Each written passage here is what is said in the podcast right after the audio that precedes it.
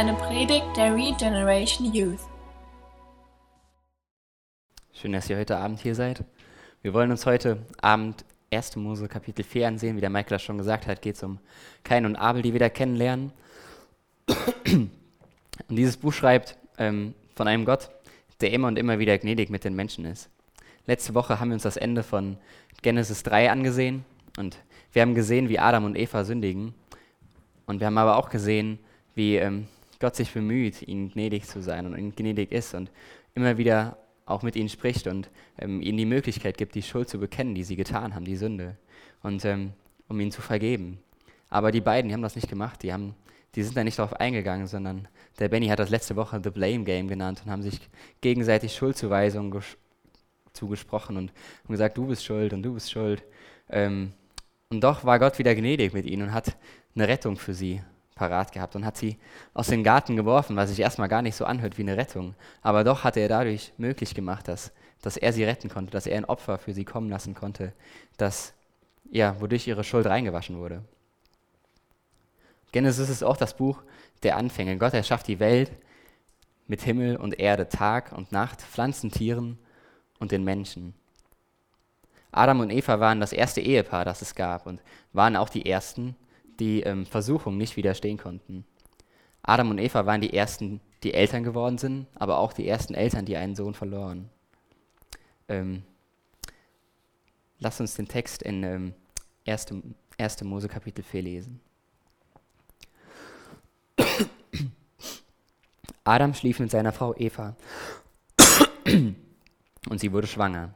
Und sie brachte Kain zur Welt und sagte, mit der Hilfe des Herrn habe ich einen Mann geboren. Später brachte sie einen zweiten Sohn zur Welt und nannte ihn Abel.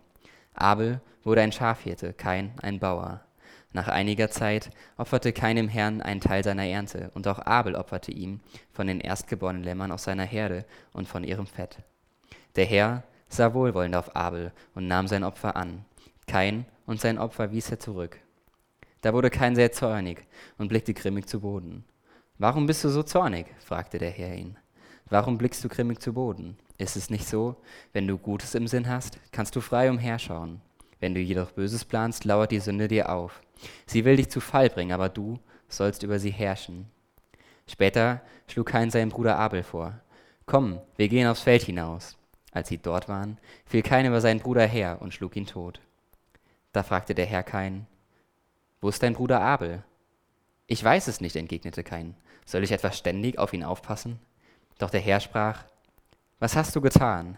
Hörst du nicht, das Blut deines Bruders schreit zu mir? Deshalb sollst du verflucht sein. Du musst den Acker verlassen, den du mit dem Blut deines Bruders befleckt hast.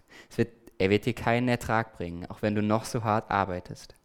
Von jetzt an sollst du ein Flüchtling sein, der heimatlos von Ort zu Ort irrt. Kein entgegnete dem Herrn, meine Strafe ist viel zu hart, ich kann sie nicht ertragen. Du vertreibst mich heute von meinem Land und ich muss mich vor dir verstecken. Ich werde ein heimatloser Flüchtling sein, der von Ort zu Ort irrt. Jeder, der mir begegnet, wird mich töten. Doch der Herr antwortete ihm, wenn dich jemand tötet, sollst du siebenfach gerecht werden. Und er versah Kain mit einem Zeichen, damit ihn niemand töten würde. Dann verließ Kain die Gegenwart des Herrn und ließ sich im Land Not nieder, östlich von Eden. Kain schlief mit seiner Frau und sie wurde schwanger und brachte einen Sohn zur Welt, den sie Henoch nannten. Kain baute eine Stadt und benannte sie nach seinem Sohn Henoch. Henoch war der Vater von Irad. Irad war der Vater von Mechuael. Mechuael war der Vater von Methushael. Methushael der Vater von Lamech. Lamech heiratete zwei Frauen. Die eine hieß Ada und die andere Zilla. Ada bekam einen Sohn, der den Namen Jabal erhielt. Jabal war der erste Hirte, der in Zelten lebte. Sein Bruder hieß Jubal, der erste aller Zither- und Flötenspieler. Der Sohn von Lamechs anderer Frau Zilla hieß Tubal Kain. Er war der erste Schmied, der bronzene und eiserne Geräte herstelle, herstellte. Tubal Kains Schwester, Schwester hieß Nama. Eines Tages sagte Lamech, Ada und Zilla, meine Frauen, hört, was ich sage. Ich töte einen Mann, wenn, mich, wenn er mich verwundet, und einen Jungen, wenn er mich nur leicht verletzt. Wenn kein siebenfach gerecht wird, so soll Lamech siebenundsiebzigfach gerecht werden. Adam und Eva bekamen noch einen Sohn. Eva nannte ihn Seth, denn sie sagte, Gott hat mir noch einen Sohn geschenkt, als Ersatz für Abel, der von Kain getötet wurde. Auch Seth bekam später einen Sohn. den er Enoch nannte. Zu jener Zeit begannen die Menschen, den Herrn anzubeten. Hey, ich möchte dir Danke sagen für diesen Abend. Ich danke dir für diesen Text und ich möchte dich bitten, dass du durch mich hindurch sprichst, Herr, und dass du unsere Herzen aufmachst für dein Wort. Amen. In 1. Mose 4 lernen wir die, die, ähm, die Kinder von Adam und Eva kennen. Ähm, der erste Sohn heißt Kain und Kain steht für erworben. Sein Name soll uns daran erinnern, dass das Leben von Gott kommt und dass, dass es ein Geschenk von ihm ist. Und Eva hat das anerkannt und pries Gott dafür, dass, dass er ihr durch diese Schwangerschaft geholfen hatte. Abel bedeutet Vergänglichkeit, Hauch oder Nichtigkeit. Und sein Name soll uns daran erinnern, dass unsere Zeit hier auf der Erde begrenzt ist, dass wir nicht ewig hier sein werden, sondern dass es eine Reise, eine Reise ist. Seth, der letzte Sohn, von dem wir gelesen haben, sein Name bedeutet Ersatz oder auch der an die Stelle eines anderen Gesetzten. Wenn ihr euch Notizen macht, ich habe die Predigt in ähm, ungefähr sieben Punkte untergliedert. Und äh, wir wollen uns als erstes den Vers 1 anschauen und da sehen wir Gott, der Wunder. Adam und Eva waren die ersten Eltern. Und das muss bestimmt sehr aufregend für die beiden gewesen sein, weil sie hatten niemanden, den sie fragen konnten, was man wohl irgendwie in der Schwangerschaft ist oder tut. Und auch hatten sie niemanden, der ihnen irgendwie bei der Geburt hätte helfen können oder der gewusst hätte, was da auf sie zukommt, wenn das Baby dann da ist. Und ich kann mir gut vor vorstellen, dass die beiden Angst gehabt haben davor, weil es so ungewiss war. Und nahezu keiner von euch wird bestimmt schon mal bei einer Geburt dabei gewesen sein oder ähm, hat selber schon mal ein Kind bekommen. Aber viele von euch werden schon mal ein kleines Kind auf dem Arm gehalten haben oder, ähm, oder es zumindest gesehen haben. Und für mich ist das echt ein Wunder, wie Gott so ein Baby geschaffen hat ich weiß nicht, die meisten von euch werden nicht wissen, dass ein Baby, wenn das noch im Bauch von der Mama ist, ein Loch hat, damit das Blut direkt vom Körperkreislauf an der Lunge vorbei fließen kann, um wieder in den Körperkreislauf zu landen, weil das Kind da noch den Sauerstoff von der Mutter bekommt. Und Gott hat das so genial arrangiert und gemacht, dass es bei der Geburt einfach zugeht, zuwächst und dann das Herz wunderbar schlägt. Und ich finde es einfach so so bewundernswert, wie, wie gnädig Gott mit Eva ist und wie er, wie er ihr dadurch hilft und wie sie dann sagt, ähm, mit der Hilfe des Herrn habe ich einen Mann geboren. Ähm, wenn wir uns vorher in Genesis 3, Vers 16 anschauen, spricht Gott zu Eva im Garten, als sie ähm, von der Frucht gegessen hatten. Und da sagt, er, sagt Gott zu ihr und verspricht ihr damit, mit großer Mühe und unter Schmerzen wirst du Kinder zur Welt bringen.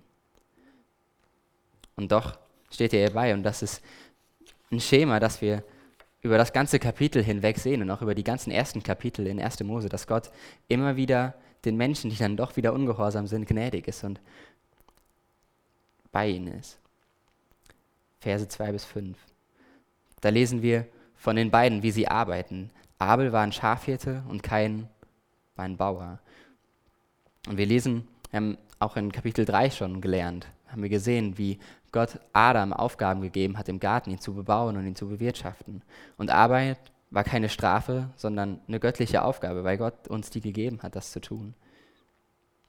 Und das ist etwas gewesen, wie gesagt, was von Anfang an für uns vorgesehen ist und was nicht, ähm, was keine Strafe war, die wir von Gott auferlegt bekommen haben, weil wir sündig waren, sondern die Folge unserer Sünde war, dass unsere Arbeit mühselig geworden ist, dass es, dass es hart ist und dass wir stark erschöpft sind davon. Und Gott hat uns für unsere Arbeit, hat er uns ausgerüstet. Er hat uns Hände und Füße gegeben. Er hat uns Gaben und Fähigkeiten gegeben, mit denen wir die verschiedensten Sachen tun können. Und all diese Dinge können wir gebrauchen, um, um Gott damit zu dienen, aber auch anderen damit zu helfen. Und so können wir damit Gott mit unserem Leben ehren. Das nächste, was wir bei den beiden sehen, ist, dass die beiden mit ihrer Arbeit Gott anbeten. Und wir sollten Gott so anbeten, wie er es sich wünscht. Und wenn wir uns beide ansehen und uns fragen, warum nimmt er keins Opfer an, aber ähm, verwirft er keins Opfer, aber nimmt Abels an, ähm, dann können wir uns zuerst das Opfer ansehen, in dem es erst um Gott gehen soll und dann und um, um uns. Und wenn wir uns ansehen, was die beiden opferten, dann sehen wir, dass dass Abel von den erstgeborenen Lämmern opfert. Die erstgeborenen Lämmer sind zwangsläufig die ältesten von der nächsten Generation und sind damit den anderen überlegen. Die sind weiterentwickelt, die sind nicht mehr so anfällig für irgendwelche Krankheiten und können auch mal weglaufen, wenn ein Löwe oder ein Fuchs oder ein anderes Tier kommt. Also war es also etwas, was, was Abel hingegeben hat, was von, für ihn von, von Bedeutung war und was auch für seine Zukunft wichtig war. Bei Kain bekommen wir diese Angabe nicht. Wir wissen nicht, was für eine Qualität diese Ernte hatte, die er gab und was für eine Bedeutung für ihn das gehabt hat, dass er das hingab. Und ich denke nicht, dass wir unbedingt darauf Rückschlüsse ziehen sollten, aber ich finde das dennoch interessant, diesen Gedanken zu verfolgen. Was, was geben wir Gott? Was gebe ich Gott? Gebe ich Gott wirklich mein Bestes oder ist, oder ist es so, dass wenn ich gerade mal fünf Minuten Leerlauf habe und eigentlich einen Termin gehabt hätte, dann, ach komm, ich schlag mal gerade noch die Bibel auf? Oder ist Gott etwas, was wir täglich so in unseren Alltag integrieren und wofür wir früher aufstehen oder länger wach bleiben, um Zeit mit ihm zu verbringen. Wenn ihr wollt, könnt ihr mal Markus Kapitel 12, die Verse 41 bis 44 aufschlagen. Oder sehen wir Jesus, wie er, wie er im Tempel sitzt und wie er eine Begegnung mit einer, mit einer Frau hat oder eine Frau dabei sieht, wie, ähm, ja, wie sie etwas für ihn hingibt.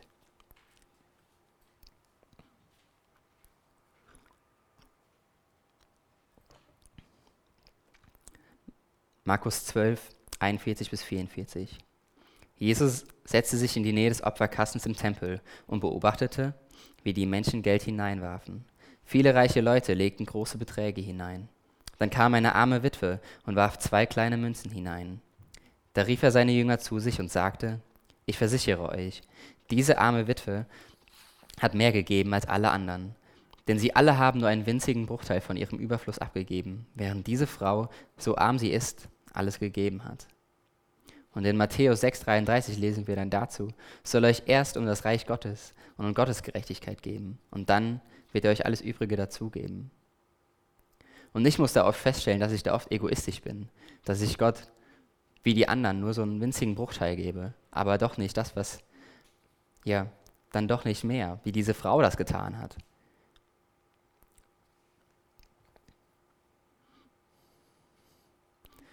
Und ich will mir wirklich immer mehr bewusst Zeit nehmen und ich ermutige euch da einfach auch wirklich zu, bewusst Gott Dinge hinzugeben, bewusst im Lobpreis zu kommen und ihm das wieder zurückzugeben. Wirklich, wenn wir spenden, dass wir das, dass wir das gerne tun und dass wir das nicht aus Pflichtgefühl tun, sondern weil wir, weil wir Gott damit ehren wollen.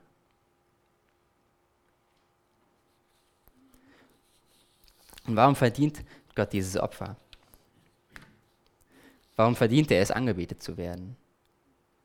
Weil alles von ihm kommt. Er hat die Welt erschaffen und er hat auch uns geschaffen. Alles gehört ihm, jeder Atemzug und jedes, jeder Herzschlag, der ist ein Geschenk an uns, den wir, den wir von Gott bekommen. Und wir können ihm etwas zurückgeben und in sein Reich investieren, das wir hier auf der Erde bauen können, können ihn dadurch anbeten. Doch woran wir uns auch immer erinnern müssen, wenn wir das tun, ist, dass Gott es nicht braucht. Gott braucht nicht, dass wir ihm, ihm Geld geben oder materielle Dinge. Denn er ist bereits in sich selbst vollkommen und hat alles, was wir sehen, geschaffen. Das nächste, was wir uns ansehen wollen, ist das Herz. Und das Alte Testament gibt uns keine klare Antwort darauf, warum Keins Opfer nicht angenommen wurde oder verworfen wurde, Abels ähm, angenommen wurde.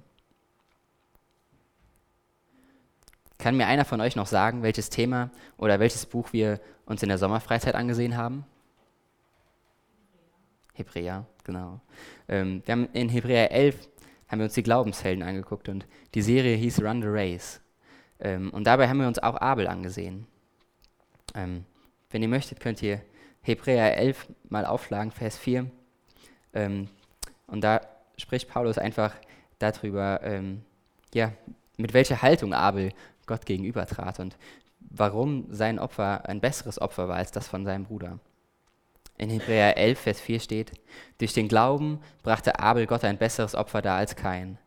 Gott nahm Abel, Abels Opfer an, um zu zeigen, dass er in seinen Augen gerecht gesprochen war.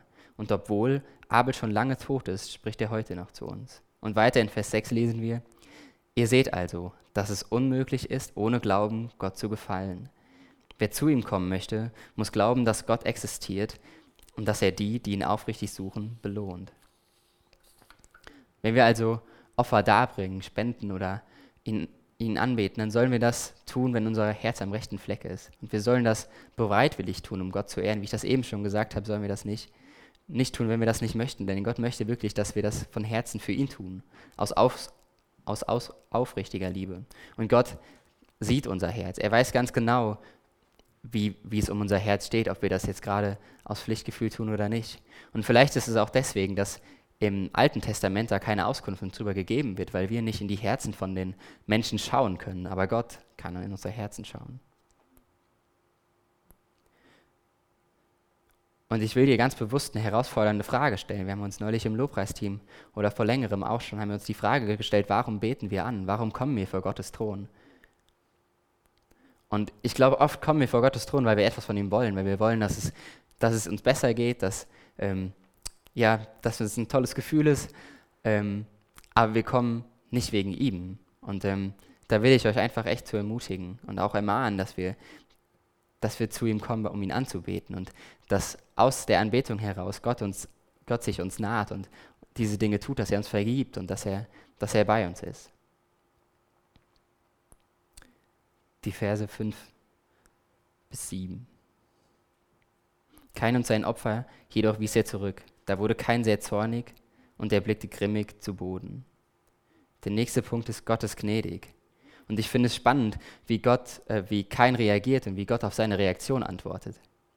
Kein ist betrübt darüber, dass sein Opfer vor Gott keinen Gefallen gefunden hat. Er ist enttäuscht und drückt diese, das in, in der Form von Zorn aus.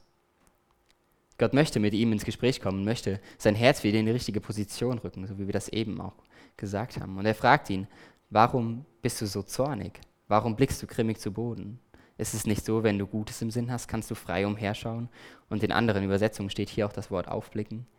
Wenn du, jede, wenn du jedoch Böses planst, lauert die Sünde dir auf. Und sie, sie will dich zu Fall bringen, du aber sollst über sie herrschen. Gott spricht dir kein Urteil, sondern ist ist gnädig mit ihm. Er stellt ihm Fragen und ähm, möchte, möchte sein Herz wieder zurückholen und weist hier sogar darauf hin, dass die Versuchung echt vor ihm steht und dass sie auf ihn wartet und dass es, dass es gefährlich ist. Und für uns ist die Versuchung, im Zorn zu sündigen, sehr groß. Und Zorn an sich ist keine Sünde, denn wir sehen, dass auch Gott immer wieder zornig ist, aber er ist vollkommen und er sündigt nicht in seinem, in seinem Zorn. Und hier wird wirklich gesagt, dass, es, dass die Sünde wirklich auf uns lauert, dass sie wirklich darauf wartet, uns zu Fall zu bringen, auf die nächste Gelegenheit davor. Wie jemand, der, der jetzt gerade vor der Tür steht, richtig fies und wir sehen es nicht und uns so das Bein stellt. Aber wir sollen über sie herrschen. Aber wie sollen wir das tun? Wie sollen wir dieser, dieser Versuchung widerstehen? Und das können wir nur, wenn wir zu Gott kommen, um uns von ihm Kraft geben zu lassen nur er kann uns die Kraft dafür geben, dass wir, ja, dass wir nicht fallen, dass wir nicht immer wieder auf die Versuchung eingehen. Ich finde es total cool auf diesem Armband, das der Philipp immer trägt und auch ein paar andere, da steht Fight for Love. Und dieser Sünde zu widerstehen, ist ein Kampf, denn wenn wir der Versuchung nachgehen und der Sünde nachgehen, dann wird das, wie bei Kain und Abel, wird das dazu führen, dass Liebe und dass Beziehungen zerstört werden. Und Sünde macht das ganz hinterlistig und ist richtig fies dabei. Weil sie das ganz unbewusst macht und uns noch einredet, dass es was Gutes ist und wir erst im Nachhinein sehen, dass es, dass es schlecht war. In Epheser 4, ähm, 26 und 27 spricht Paulus zu der Gemeinde und ähm, ja, fragt sie, wie sie und sagt ihnen auch, wie sie mit Zorn oder Wut umgehen sollen. Er schreibt, sündigt nicht, wenn ihr zornig seid und lasst die Sonne nicht über eurem Zorn untergehen. Gebt dem Teufel keine Möglichkeit, durch den Zorn Macht über euch zu gewinnen. Befreit euch von Bitterkeit, Wut, von Ärger, harten Worten und Übernachrede, Nachrede, sowie jeder Art von Bosheit. Seid stattdessen freundlich und mitfühlend zueinander und vergebt euch gegenseitig, wie auch Gott euch durch Christus vergeben hat.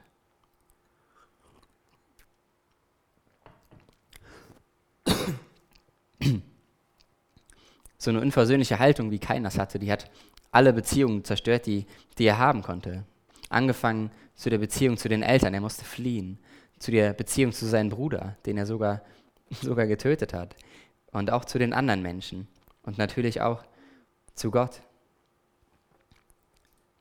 Jesus spricht in Matthäus 5 ähm, die Verse 21 bis 22 über Zorn und spricht über Zorn als etwas, das wir nicht auf die leichte Schulter nehmen sollten.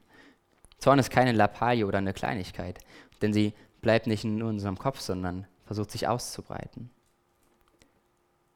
Er sagt in Matthäus 5, 21 bis 22, Ihr habt gehört, dass es im Gesetz von Mose heißt, du sollst nicht töten. Wer einen Mord begeht, wird verurteilt. Ich aber sage, schon der, der nur zornig auf jemanden ist, wird verurteilt. Und ein sehr weiser Mann hat in Sprüche 4,23 aufgeschrieben, was ich dir jetzt rate, ist wichtiger als alles andere. Achte auf deine Gedanken, denn sie entscheiden über dein Leben. Sprüche 4,23. Was ich dir jetzt rate, ist wichtiger als alles andere. Achte auf deine Gedanken, denn sie entscheiden über dein Leben. Wenn Zorn in unseren Gedanken ist, dann wird Zorn auch irgendwann über unser Leben entscheiden. Also lasst uns echt die, die Einladung von Gott annehmen, dass wir vor ihn treten und uns, uns reinigen lassen von der Sünde. Dass wir ihm die Sünde bekennen und dass wir wieder Versöhnung und Vergebung erfahren können. Doch leider hört keinen nicht auf Gott. Er lockt seinen Bruder aufs Feld hinaus und er, und er schlägt ihn dort. Und in der Geschichte lässt sich ein Muster abzeichnen, wie die, wie die Menschen auf Gottes Fragen gegen, auf ihre Sünde reagieren. Zuerst fragt Gott und schafft, schafft Raum für, zur Bekenntnis. In 1. Mose 3, Vers 9 fragt er Adam, Adam, wo bist du? Hast du etwa von den Früchten gegessen, die ich euch verboten habe? Und in 1. Mose 4, Vers 9 fragt er, wo ist dein Bruder Abel? Und als zweites reagiert der Mensch. In 1. Mose 3 sagt Adam dann, die Frau, die du mir gegeben hast, ist schuld. Und in 1. Mose 4,9 sagt er, sagt kein, ich weiß es nicht, soll ich etwa ständig auf ihn aufpassen? Gott ist allwissend und er stellt diese Fragen uns und stellt diese Fragen den, ähm, den beiden ganz bewusst, aber er stellt sie nicht, weil er irgendwelche Informationen von ihnen braucht. Er muss sie nicht fragen, um zu wissen, was passiert ist, sondern er gibt ihnen echt aktiv die Möglichkeit und konfrontiert sie mit der Sünde und gibt ihm so die Möglichkeit, wieder Vergebung für sie auszusprechen. Benny hat das letzte Woche genannt The Blame Game, diese Schuldzuweisung, die wir, wo wir versuchen, die Schuld immer abzuschieben, weil wir die selbst nicht tragen wollen.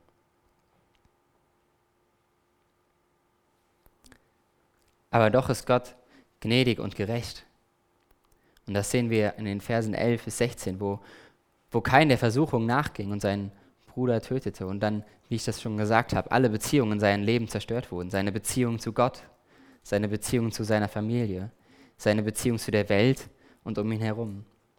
Er konnte nicht mal mehr in seinem Beruf arbeiten, weil Gott einen Fluch über die Erde ausgesprochen hatte, wo er seinen, wo er seinen Bruder getötet hatte und hatte ihm gesagt, dass er umherstreifen wird. Er wurde ein Flüchtling. Er musste von, von Ort zu Ort ziehen, um irgendwo was Essbares zu finden. Wenn man sich ansieht, was ein Flüchtling und ein Pilgerer unterscheidet, dann ist ein Pilger unterwegs auf einer Reise nach Hause. Er hat ein Ziel und weiß, wo er hingeht. Ein Flüchtling muss von zu Hause fliehen und ist ein Fremder. Kein traf die falsche Entscheidung und anstatt ein Pilger zu sein, um auf das Ziel hinzuleben, wieder eines Tages bei Gott im Himmel zu sein, wurde er ein Flüchtling, der auf der Erde nur noch umherirrte. Und wie reagiert keiner auf seine Strafe? Ich finde das ganz spannend, dass, wenn wir ja auch, wenn man sich ähm, Kinder anguckt oder wenn ich auch mich als Kind angucke, ähm, dann reagiert der Kleine, reagiert kein ein bisschen so wie mi, mi, mi, mi, mi. Meine Strafe, die ist viel zu hart, ich kann sie nicht tragen. Und fällt euch dabei was auf? Er bedauert nicht seine, seine Schuld. Er bedauert seine Strafe und sagt, dass die viel zu hart ist. Er sagt nicht einmal, meine Schuld ist viel größer, als ich sie tragen kann. Ihm geht es gar nicht darum, dass sein, sein Wesen verändert wird, dass Gott ihm hilft, ein, ein besserer Mensch zu werden, sondern ihm geht es ganz und allein nur darum, dass seine Strafe gemildert wird.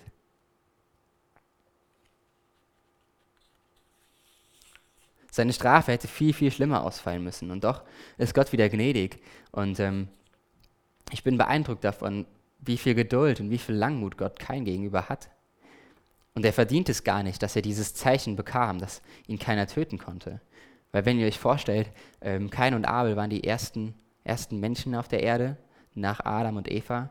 Und ähm, das heißt, dass die nächsten Menschen, die er da wahrscheinlich traf, dass das seine Verwandten waren. Und die waren bestimmt nicht so wahnsinnig froh darüber, dass er seinen Bruder getötet hatte. Und in Vers 16 lesen wir dann die Konsequenz. Dann verließ Kain die Gegenwart des Herrn. Oder in der Elberfelder heißt es auch, so ging Kain weg vom Angesicht des Herrn. Kain entschied sich für die Sünde und musste dadurch die Gegenwart Gottes verlassen. Und ich glaube, das ist das Allerschlimmste, was ihm passieren konnte und was auch uns passieren kann. Nicht mehr in Gottes Gegenwart kommen zu können und ratlos umherzuirren. Und auch das Land, in dem er sich niederließ, das ist eigentlich nur ein Beispiel und auch nur ein Symbol dafür, ähm, für die Situation, in der er sich befand. Denn das Land Not heißt umherschweifen und flüchtig. Keins Hoffnung war nicht der Himmel, ganz genauso wenig wie war es seine Heimat. Seine Heimat war die Stadt, die alles hatte, außer Gott. Durch Adam kam die Sünde in die Welt und mit ihm auch Gewalt. In Römer 5, Vers 12 lesen wir, die Sünde kam durch einen einzigen Menschen in die Welt, Adam. Als Folge davon kam der Tod. Und der Tod ergriff alle, weil alle sündigten. Sein Sohn und seine, seine Stadt nannte er Henoch. Und das ist sehr schwierig zu übersetzen. Das heißt ähm, Geweiht oder Gefolgsmann. Und dazu ist aber noch zu sagen, dass dieser Henoch, von dem wir lesen, nicht der Henoch ist, den wir meistens kennen, der, der ein, ähm, ja, ein treuer Gläubiger war, mit der mit Gott ging und der eines Tages in den Himmel aufgenommen wurde, sondern dass das, ähm, dass das jemand anderes war.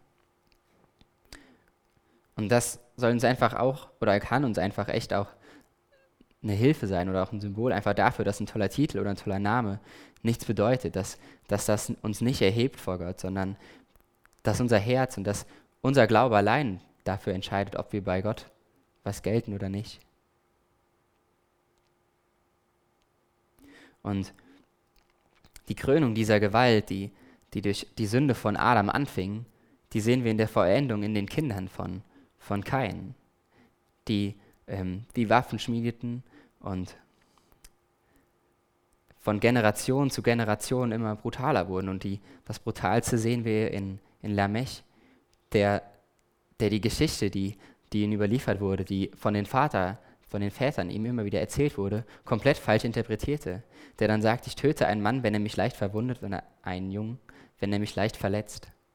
Er beruft sich da auf einen Schutz, der ihn überhaupt gar nicht galt, auf eine Gnade, die gar nicht ihm zugesprochen war, sondern auf die Gnade, die, die Gott keinen gab. Und dabei beruft er sich darauf, ohne überhaupt mit dem zu sprechen, von dem die ausgingen.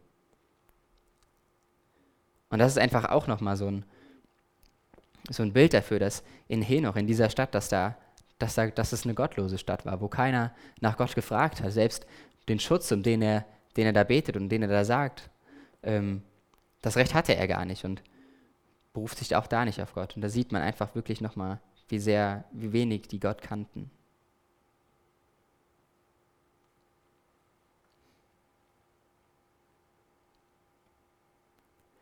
In, in den letzten Versen sehen wir, ähm,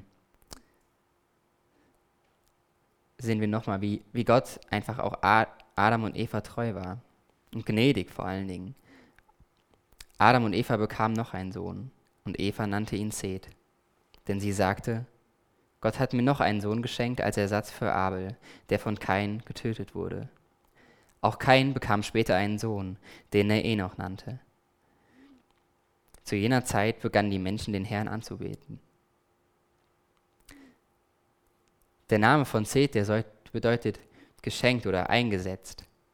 Und er war der Ersatz für seinen Bruder Abel und er setzte die gute Linie von den treuen Gläubigen fort.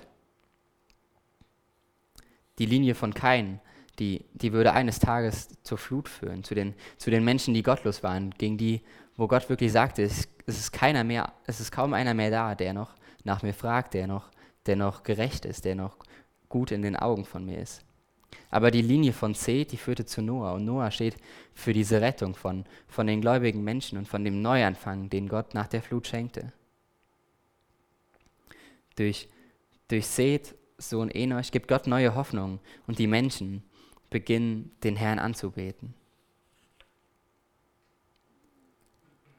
Wir haben uns also am Anfang angesehen, den Gott, der Wunder tut, der geniale und wunderbare Pläne hat für, für uns und der uns wunderbar geschaffen hat, der diese Welt wunderbar geschaffen hat. Dann haben wir uns die Arbeit angesehen, die keine Strafe ist, sondern eine göttliche Aufgabe, mit der wir ihm dienen können. Dann haben wir uns die Anbetung angeguckt und wo wir einfach gelernt haben, dass wir Gott so, ihn so anbeten sollen, wie er es sich wünscht und dass wir zu ihm kommen sollen, weil es um, um ihn geht und nicht um uns dann haben wir immer wieder gesehen, dass Gott gnädig ist, dass Gott immer wieder uns auf die Sünde oder die beiden auf die Sünde aufmerksam macht und zu ihnen spricht und sich wünscht, dass sie mit Buße vor ihn kommen. Dann haben wir gesehen, wie wir mit Zorn oder mit Wut umgehen sollen, dass wir das beseitigen sollen, dass wir zu dem anderen gehen sollen, wenn wir sauer auf jemanden sind und dass wir das aus der Welt schaffen sollen, damit wir nicht in diese Versuchung fallen. Und auch, dass wenn wir in Versuchung stehen, dass wir zu Gott kommen sollen und uns von ihm Hilfe holen sollen. Und auch haben wir gesehen, dass wir unsere Schuld nicht, nicht zuweisen sollen, jemand anderem, die wir selber begangen haben, sondern dass wir ehrlich vor Gott kommen sollen, weil er kennt uns. Er weiß ganz genau, welche Schuld wir begangen haben. Und wir haben auch gesehen, dass Gott gerecht ist und dass Gott eines Tages, wie er das auch bei Kain gemacht hat, dass er ihn richten wird und dass er, dass er ihn verbannen wird. Er hat ihn von diesem Acker weggeschickt und er war nicht mehr in der Gemeinschaft mit Gott. Herr Jesus, ich möchte dir danken für, für dein Wort. Ich möchte dir danken für, ja, für diese Geschichte. Und ich danke dir dafür, dass du ein guter Gott bist. Danke dir, dass du, dass du gnädig, treu und gerecht bist, Herr. Und ich bete einfach, dass du, dass du uns vergibst, dass du unsere Sünde, die wir, die wir haben, dass du uns aufmerksam darauf machst und dass wir treu und ehrlich vor dich kommen und dass wir deine Vergebung annehmen, dass wir, dass wir nicht weglaufen und das nicht verstecken, sondern dass wir ja ehrlich zu dir kommen. Herr, ich bete, dass du unsere Herzen reinigst, dass wenn wir jetzt vor dich treten und dich anbeten, dass wir das nicht machen wegen uns, sondern dass wir kommen wegen dir, Herr. Und so danke ich dir für diesen Abend und möchte ich um deinen Segen bitten, Herr. Amen.